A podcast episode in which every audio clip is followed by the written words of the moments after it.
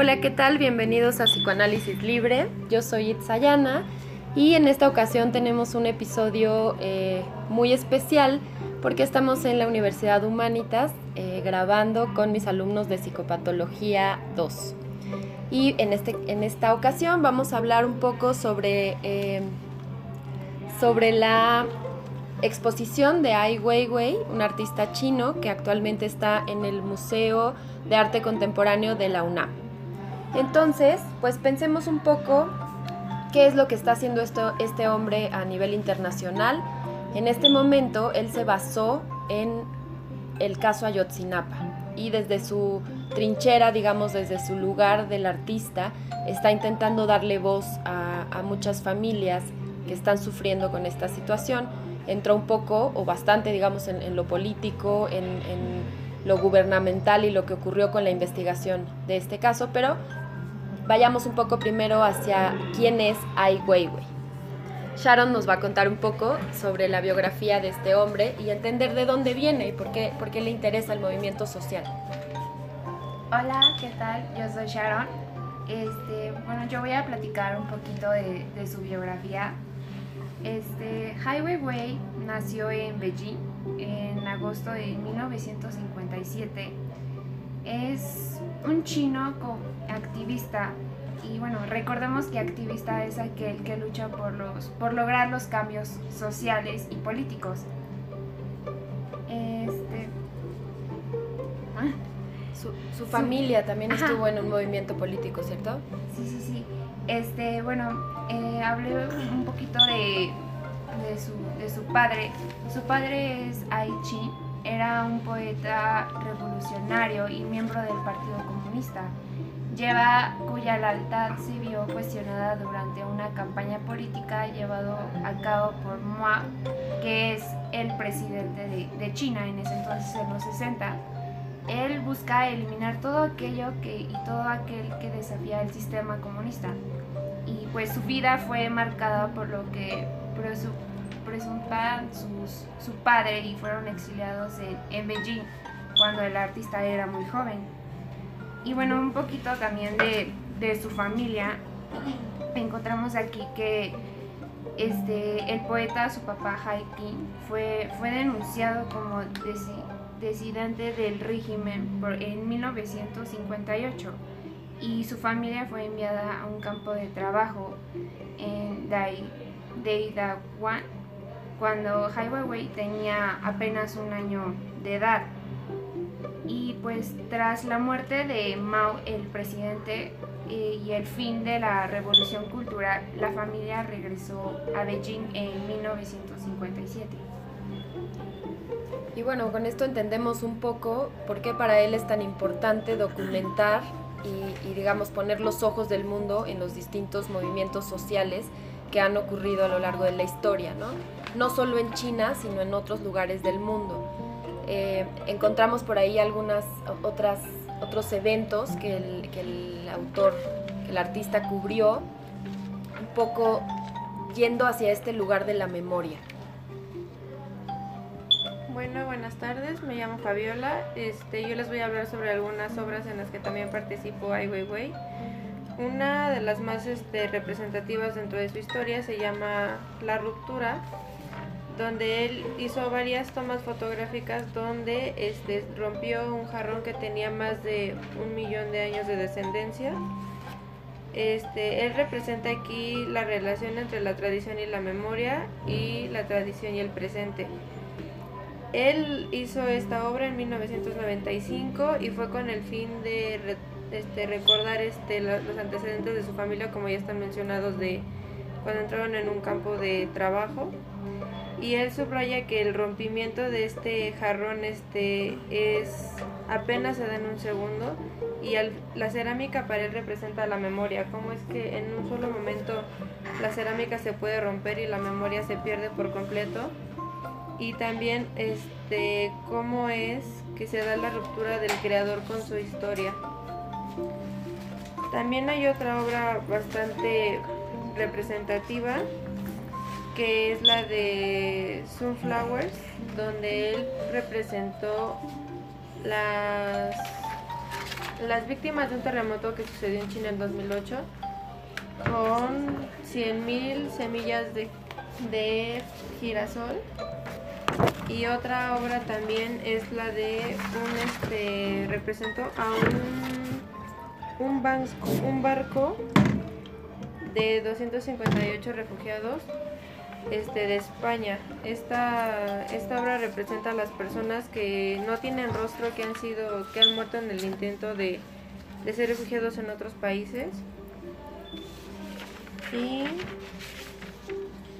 también como ya lo mencionaron, este, se hablará más adelante de la obra de, de Ayotzinapa que está representada en el MAC, donde es cómo él intenta darle un rostro y una voz a las personas que han sido desaparecidas sin alguna razón evidente.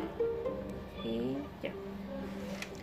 Sí, vemos cómo, cómo él va hacia esta representación en forma de crítica, por supuesto, de crítica social, de eh, la producción en masas, ¿no? Cómo, la, cómo el individuo se pierde en esta masa y de pronto los gobiernos pueden, pueden causar esta pérdida de la unicidad desde el punto de vista de este artista. Y bueno, justo como decía Fabiola, esta exposición, eh, digamos, este artista decide documentar nuevamente todo lo sucedido con los desaparecidos de Ayotzinapa, eh, desde ese muy particular punto de vista artístico, pero también en un intento de restablecer estas memorias, ¿no? que pa- parece que para él es una intención primordial en su activismo social. Pues aquí también este, en esta exposición que es restablecer memorias, pues el artista nos comparte un poco que conecta la historia de su país natal con México, dos territorios que aunque a miles de kilómetros de distancia comparten el sufrimiento de un pueblo que sufre violencia gubernamental.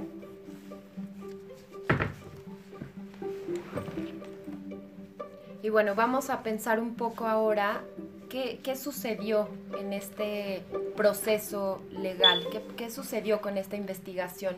Y vamos a intentar también darle un punto de vista desde lo forense, desde la criminología, la criminalística, y para eso nos hablará un poco Luisa al respecto. Hola, mi nombre es Luisa. Eh, creo que para poder entender todo este aspecto legal, lo, lo importante es tener como clara la diferencia entre lo que es psicología forense, criminología y criminalística.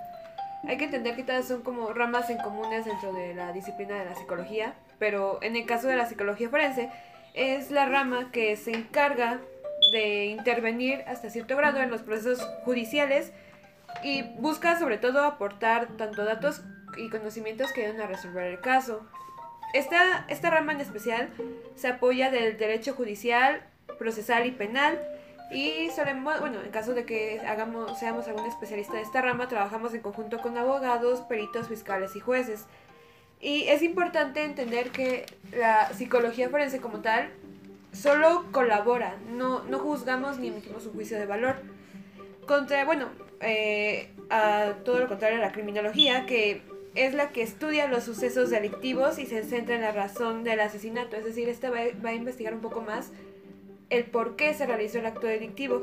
Y la criminalística es aquella que se centra en cómo se realizó eh, el hecho, eh, la escena de crimen, qué armas utilizó, eh, qué elementos estuvieron implicados directa o indirectamente. Entonces, una vez entendiendo como la diferencia entre estos tres, es más fácil ubicarlas y darnos cuenta que a final de cuentas colaboran, van codo a codo para resolver el caso como tal. Entonces, aquí la- lo importante tratando de pensar como psicólogos es que un psicólogo forense va a actuar dentro del procedimiento judicial y su función va a ser determinar si un- el acusado o el denunciante está o el testigo actúa en pleno uso de, de sus facultades mentales y no hay algún problema que altere la versión. Y no solo damos la- el informe y la evaluación, sino que se, como psicólogos testificamos ante el juez. Entonces, como psicólogos forenses, ayudamos literalmente a la policía a determinar un comportamiento criminal, elaborar un perfil o desarrollar la investigación como tal. Entonces, dentro del caso de Ayotzinapa se presentan muchísimas eh, irregularidades dentro del caso. Eh, nos damos cuenta que aunque uno no quiera abordarlo desde el punto de la política, eh, el gobierno pone ciertas trabas a las labores de los psicólogos que al final de cuentas eh, lo único que trataban de hacer era ayudar, o sea, poner su granito de arena para tratar de arreglar un poco esta situación tan trágica que sucedió. una de las principales irregularidades del caso es la prueba indiciaria y la evidencia. La prueba indiciaria es aquella que se encuentra en el hecho y la evidencia es aquella que sí tuvo que ver directamente con algo dentro del caso o del evento. Y pues las irregularidades comenzaron a darse desde el inicio de los hechos, desde el momento de la, de la desaparición de este quinto camión, desde el momento donde parte de las fuerzas de seguridad pública literalmente limpian la escena del crimen. Nos enteramos tiempo después que la PGR quemó videos, encontramos playeras de los chicos desaparecidos, eh, hay prueba alterada y modificada por que no se llevaron a cabo los protocolos de pues de seguridad como tal. Entonces, el hecho de que tanto la prueba indiciaria como la evidencia estén alteradas eh, ya dice mucho por sí solo, no queda claro dentro del contexto. Dentro de los protocolos policiales está el primer respondiente, que son cómo actúan la, la seguridad pública, o sea, toda seguridad pública tiene que actuar aunque sea un oficial de tránsito y es algo que no se vio, a pesar de que dentro del evento hubo la presencia de cuatro cuerpos, incluidos el ejército y la eh, Policía Federal. Eh, no, no hubo como tal un primer respondiente. La cadena de custodia es que todo lo que se encuentra se lleva al laboratorio. Y tiempo después, cuando eh, los padres de los chicos desaparecidos reciben ayuda humanitaria por, por parte de de comisiones y de cuerpos forenses externos, em, se dan cuenta que hay evidencia alterada. Toda la evidencia que muchas veces llegó a mandar el gobierno mexicano presentaba irregularidades y fue comprobado en laboratorios de, pues, de altos estándares. Y también hablamos del informe policial homologado, que es un informe de 54 hojas que se tiene que llenar por cada detenido. Y no se, no se habla por completo de, este informe, no hay como algo seguro de que exista o de que se tenga un registro. Em, ah, o de plano fueron omitidos. Y curiosamente cada prueba que se fue enviada al laboratorio presentaba como tal la verdad y se da a entender que el mismo gobierno mexicano buscaba la forma de contradecirlos. Y por último tenemos el proceso del iter criminis eh, y el iter victimae, que es el iter criminis es el camino del delincuente desde que lo va pensando hasta que comete el acto como tal y está compuesto por dos fases, que es la interna, donde lo imagina y lo prepara pero no lo exterioriza, y la externa, que son los actos preparativos y la ejecución del acto y el icter victimae es el camino que sigue la víctima para convertirse en, eh, en víctima. Curiosamente, aquí en una víctima también tiene sus fases, pero una es como no se percata de ello, sino que en la fase interna solo pasa una idea fugaz de ser sacrificada. Es un pensamiento muy fugaz o puede ser recurrente y en la externa es no tanto de ella, sino de quien va a cometer el acto. Lo rastrea, observa sus movimientos, prepara todo, observa cómo se defiende o si no lo hace. Entonces, si aterrizamos estos dos conceptos de iter victimis e, y el iter victimae, podemos darnos, cuenta que hay como una repetición en el hecho de del suceso del 2 de octubre de 68 y el movimiento de Ayotzinapa. Y es curioso porque como tal, eh, tanto dentro de la rama forense nunca se ha hecho, o no muy detalladamente, un, un estudio de la perfilación de la víctima. Generalmente solemos ir directamente a ver las causas que motivan al criminal, pero nunca nos hemos dado el tiempo de estudiar detalladamente cómo es la víctima. Y aquí encontramos ciertos patrones repetitivos. Bueno, primero que nada, soy Cecilia y me parece muy importante traer aquí a este podcast un poco de unas frases que mencionaron dos presidentes de México, que ahorita ya no están ejerciendo, pero me parecen de mucha importancia. Una cosa que tuvieron en común ambas tragedias, tanto lo de Tlatelolco como lo de Ayotzinapa, es que por parte del, gobierno hubo una aceptación de ambos sucesos y los presidentes de la República, en este caso, intentaron modificar la información. Una frase que Díaz Ordaz dijo es la siguiente. Estoy orgu- orgulloso del año de 1968 porque me permitió salvar al país. Por el otro lado, Peña Nieto lo que dijo fue lo siguiente. El pendiente no reside en la investigación profunda y amplia que hizo la Procuraduría General de la República, sino en la actitud de familiares de los 43 normalistas desaparecidos que dudan de nuestra autoridad.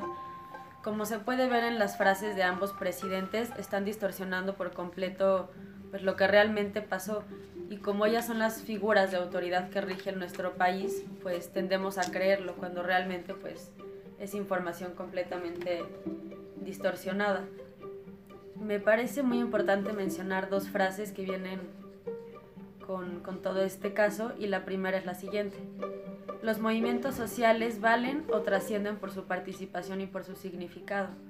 Aquí podemos enlazarlo con lo que Freud menciona de la compulsión a la repetición, debido a que no estamos dando el, significado que estas tragedias merecen o que necesitan tener, no se está llevando a cabo de la manera adecuada. Por lo tanto, esta historia probablemente se vuelva a repetir si no hacemos algo al respecto.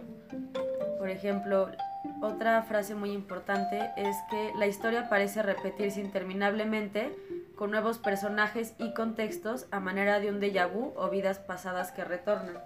Y aquí es cuando ya podemos enlazarlo con lo que Freud menciona de la compulsión a la repetición. Que primero que nada es importante decir que esta compulsión a la repetición es aquella tentativa de reparar el trauma inicial, retornando a la época en que aún no se había producido, o si no, un intento de dominarlo en su repetición, como en el caso de la transferencia. Sería esto la base del instinto de muerte, tánático o destructor. El tánatos quien tiende a la invariación y a volver a la homogeneidad de lo inorgánico. Y bueno, como hemos estado revisando, antes Freud creía que el hombre se, regía por el principio de placer y más adelante cambia esa teoría por la idea de que el hombre se rige no por el principio de placer, sino por, el, por la pulsión de muerte, que es la de Tánatos. Y aquí entra la compulsión a la repetición, que en este caso funciona para no, no recordar dicho hecho traumático. El hecho de no recordarlo nos hace no elaborarlo para evitar cierto dolor psíquico, pero al no elaborarlo estamos predispuestos a volver a repetirlo. Entonces, si, si el pueblo como tal no hace conciencia y no, no se levanta para hablar de estas cosas, es muy, muy probable que esta situación se vuelva a repetir como pasó ahorita con lo de, con lo de Ayotzinapa. Entonces, creo que es importante hacer conciencia a nivel de, de pueblo y pues no callarnos nada. Sí, pero aquí me parece que es muy curioso porque cuando los padres de los chicos comienzan a, a, manifestarse, a tratar de hacer valer su voz y que incluso reciben ayuda inmunitarias como son del grupo interdisciplinario de expertos independientes de la Comisión Internacional de Derechos Humanos y de equipo de argentino de antropología forense, fue el mismo gobierno el que comenzó a alterar, alterar la- las versiones, alterar la evidencia, comenzó a limitar la, eh, dentro de la psicología forense, comenzó a limitar a los mismos psicólogos, a los forenses, a los peritos, para tratar de maquillar todo y que la versión no saliera tan cruda, porque a final de cuentas no les conviene.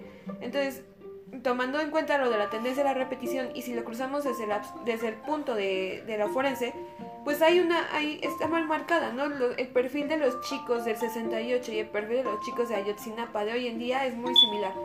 Todos los estudiantes no pasaban de los 30 años tratando de hacer simplemente valer sus derechos en materia de educación y todos fueron reprimidos de manera, de manera violenta y si bien todos recordamos el hecho no es como de darle un valor y, es como un ligero dilema, dilema moral entre si te resignas o te pones en el lugar del padre y dices es que son mis hijos entonces no, no, no es un dilema constante entre saber qué hacer y qué no pero es muy clara la tendencia a la repetición. Y bueno, me parece que lo que Luisa dice es muy importante porque definitivamente el gobierno ocultó toda la información que pudo entorpeciendo las indagatorias y se olvidó de que estaba para servir a los ciudadanos y no a sí mismo o a los gobiernos. Entonces, sí, independientemente de que el gobierno no apoye en esta situación porque no les conviene claramente, creo que como seres humanos es importante hacer conciencia del tema y sacarlo a plática cada que sea posible, porque mientras pongamos cada quien nuestro granito de harina en cuanto, en cuanto a este tema, pues vamos a empezar a hacer un poco más de, conciencia en cuanto a todo esto. Entonces, pues platicarlo y siempre tenerlo presente.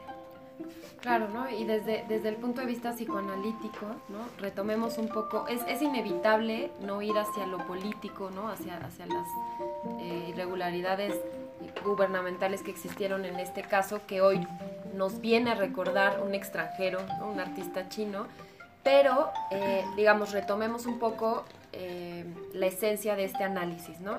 Y precisamente decidimos irnos hacia la compulsión, a la repetición que Freud eh, nos presenta después de haber vivido, por supuesto, los horrores de la guerra, ¿no? Justamente como decía Ceci, después eh, de darse cuenta de que el hombre por ahí no solo busca su placer, sino su destrucción, diría Lacan su goce, que es, digamos, este, este gozo del inconsciente que en el consciente causa dolor, ¿no? Y que por supuesto se repite. Esta compulsión a la repetición es una compulsión destructiva. Finalmente eh, estamos repitiendo esas cosas que nos angustian, que nos hacen mal, pero preferimos ir hacia ese lugar antes que hacer contacto con la elaboración de esos contenidos psíquicos que han dolido tanto en el pasado.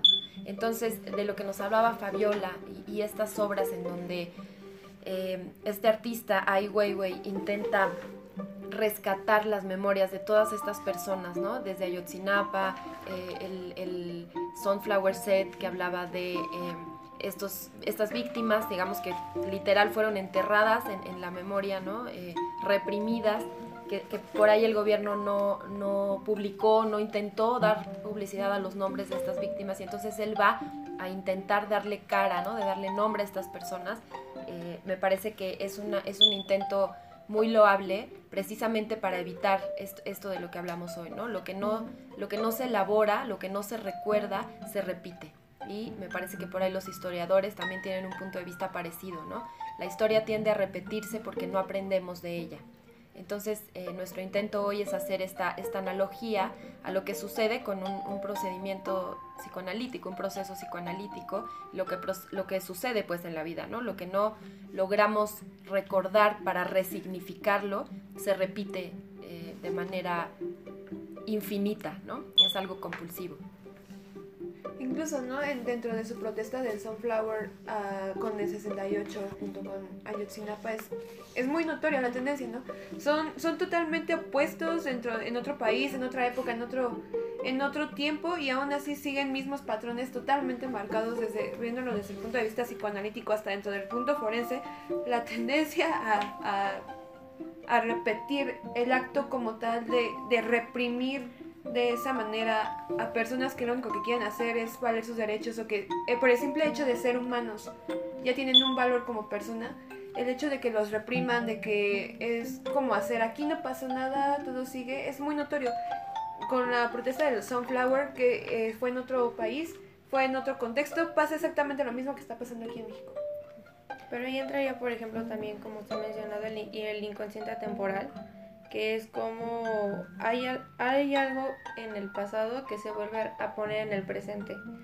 Es lo que está pasando, como ya lo han mencionado, se lo está repitiendo otra vez cada historia de manera tal vez un poco diferente, pero de alguna manera, si lo ponemos desde el contexto de Ai Weiwei que está, es chino, como es que la dinastía donde cada quien tenía un poder era un rey y todos lo tenían que obedecer, ahorita se está disfrazando con una democracia en la que te están diciendo tú eres el pueblo y también tienes un poder y puedes hablar y puedes este, criticar lo que está pasando, pero de alguna manera ellos están adueñando ese poder. ¿Por qué?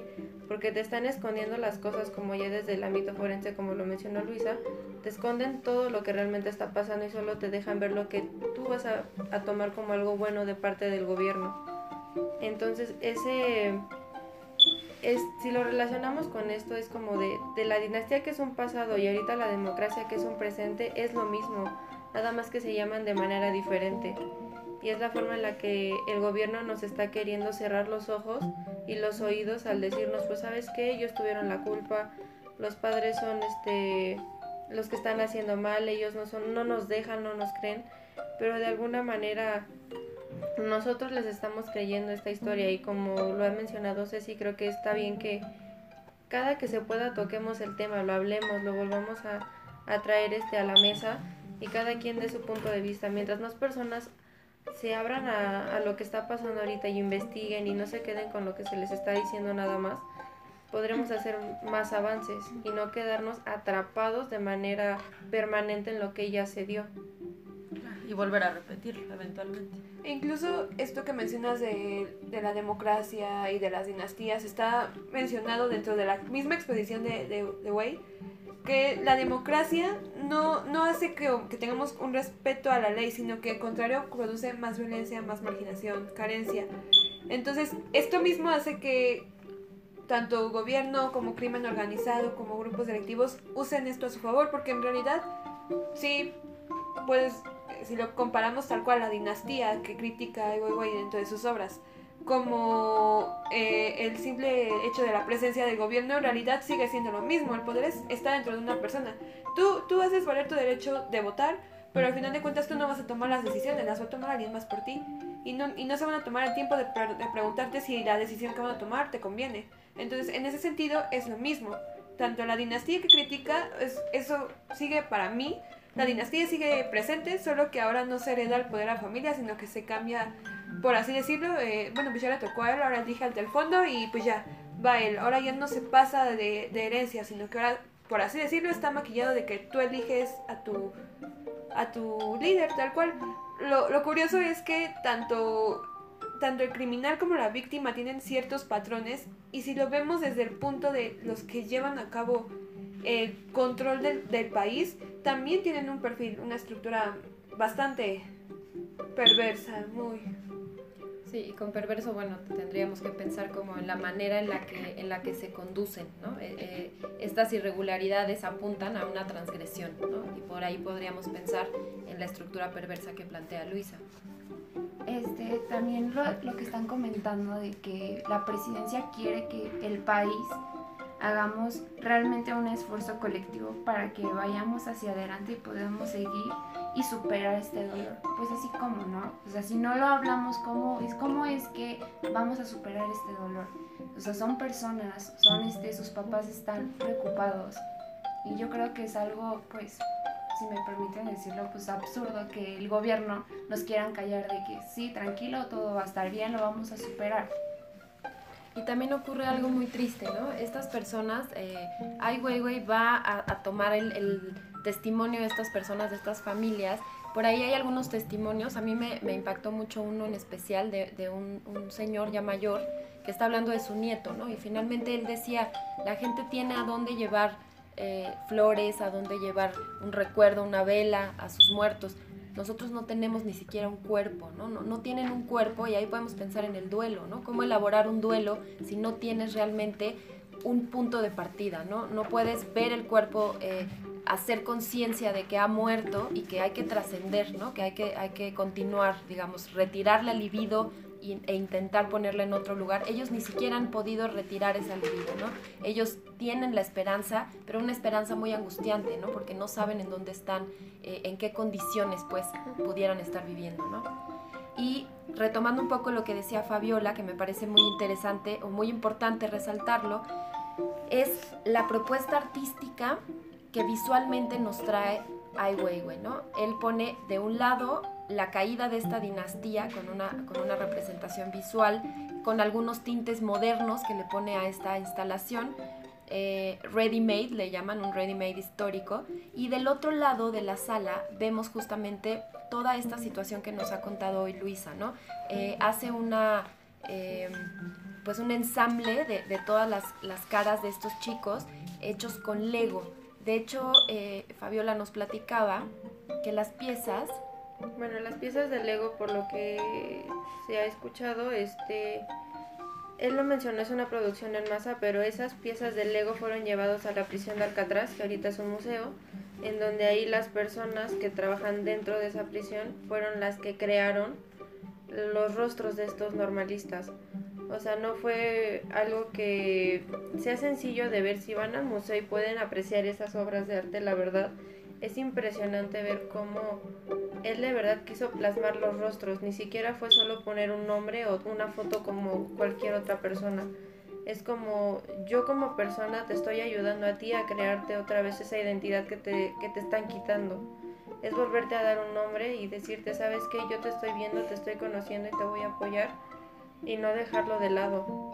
Es impresionante, de verdad si van y lo pueden ver, cómo cada pieza del Lego está colocada de una manera en la que te deja ver cada facción de las personas.